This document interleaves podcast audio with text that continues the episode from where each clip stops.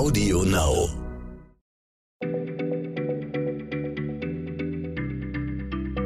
Schneller Schlau, der tägliche Podcast von PM. Hallo, wir freuen uns über euch als Zuhörer und Zuhörerinnen bei Schneller Schlau, dem kleinen Podcast von PM äh, mit dem täglichen Wissenshäppchen. Ich bin wieder Jens Schröder. Bei mir ist heute auch wieder mal Michael Büker, unser Testgeländeautor und der Mann für die physikalischen Experimente der Vergangenheit. Hallo Michael. Hallo der Zukunft natürlich auch, aber wir reden hier über welche, die vergangen sind.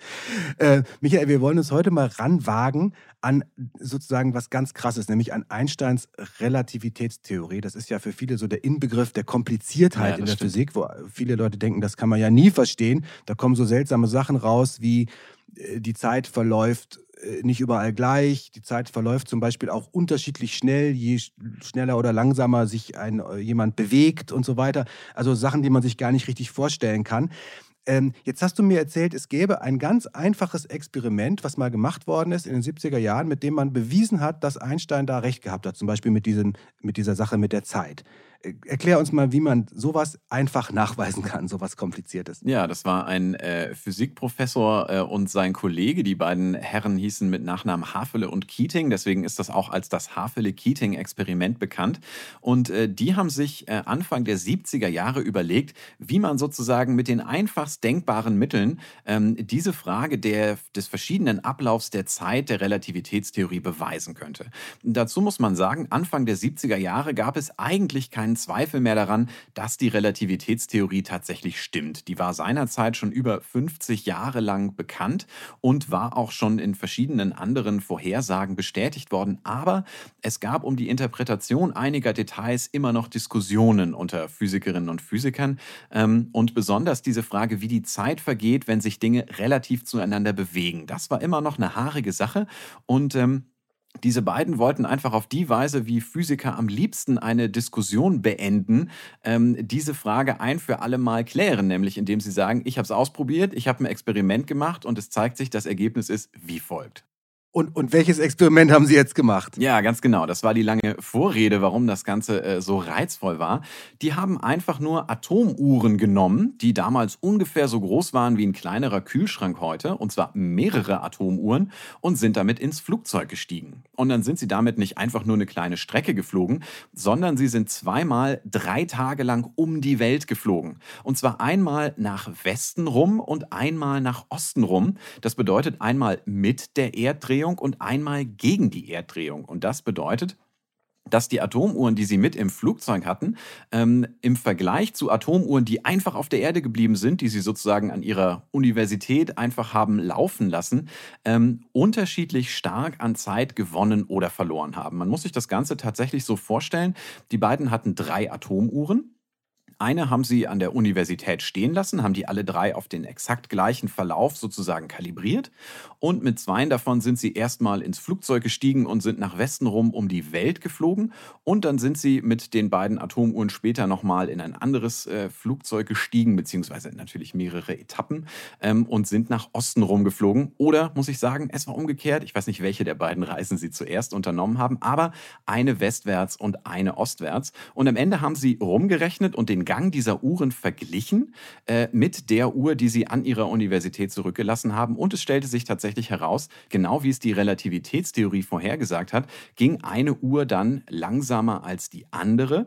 Und das kam genau hin mit dem, was äh, Einstein vorausberechnet hatte. Also genau um so viel oder so wenig langsam, wie das aus den Einsteinschen Formeln sich hätte berechnen lassen. Genau, Einstein selbst hat natürlich diesen Fall nicht durchgerechnet, aber er hat die Formeln aufgestellt, die dazu dienen, das zu berechnen. Und das sind sogar zwei verschiedene Effekte. Vielleicht für die, die sich schon mal ein bisschen mit dem Thema beschäftigt haben, äh, sind das bekannte Begriffe. Es gibt die ähm, Schwerkraftwirkung, ähm, die für eine gewisse Zeitverschiebung sorgt. Das bedeutet, je näher ich mich an etwas Schwerem befinde, wie zum Beispiel der Erde, desto langsamer vergeht für mich die Zeit. Und umgekehrt, wenn ich weiter weg bin von der Erde, nämlich in einem Flugzeug zehn Kilometer über dem Erdboden, dann vergeht die Zeit für mich etwas schneller. Und zum Zweiten, ein anderer Effekt, der auf die Bewegung zurückgeht. Wenn ich mich also ostwärts bewege, dann habe ich relativ zum Erdboden eine andere Geschwindigkeit, als wenn ich mich westwärts bewege, denn einmal läuft die Erde sozusagen unter mir voraus und einmal muss ich der Drehung der Erde entgegenfliegen. Und ähm, in der Summe kam dann genau das raus, was die Relativitätstheorie vorausberechnet hat. Das waren Unterschiede von nur rund 50 bis 250 Nanosekunden. Also wirklich eine winzige, mhm. winzige Zeitspanne, die man nur mit einer Atomuhr überhaupt messen konnte.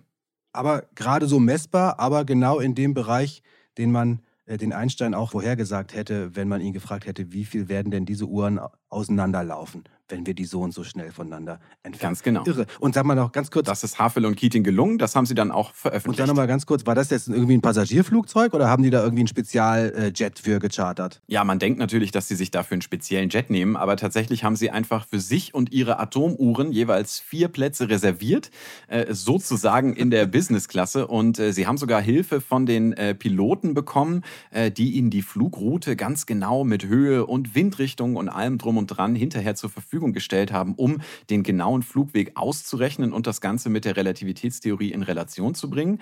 Ähm, bezahlt haben sie dafür schlappe 7000 Dollar. Heute sind das so um die 40.000 Euro. Und äh, man kann sagen, dass die Airlines damals für gut zahlende Kunden eben auch besonderen Service geleistet haben. Ja, kann man sagen.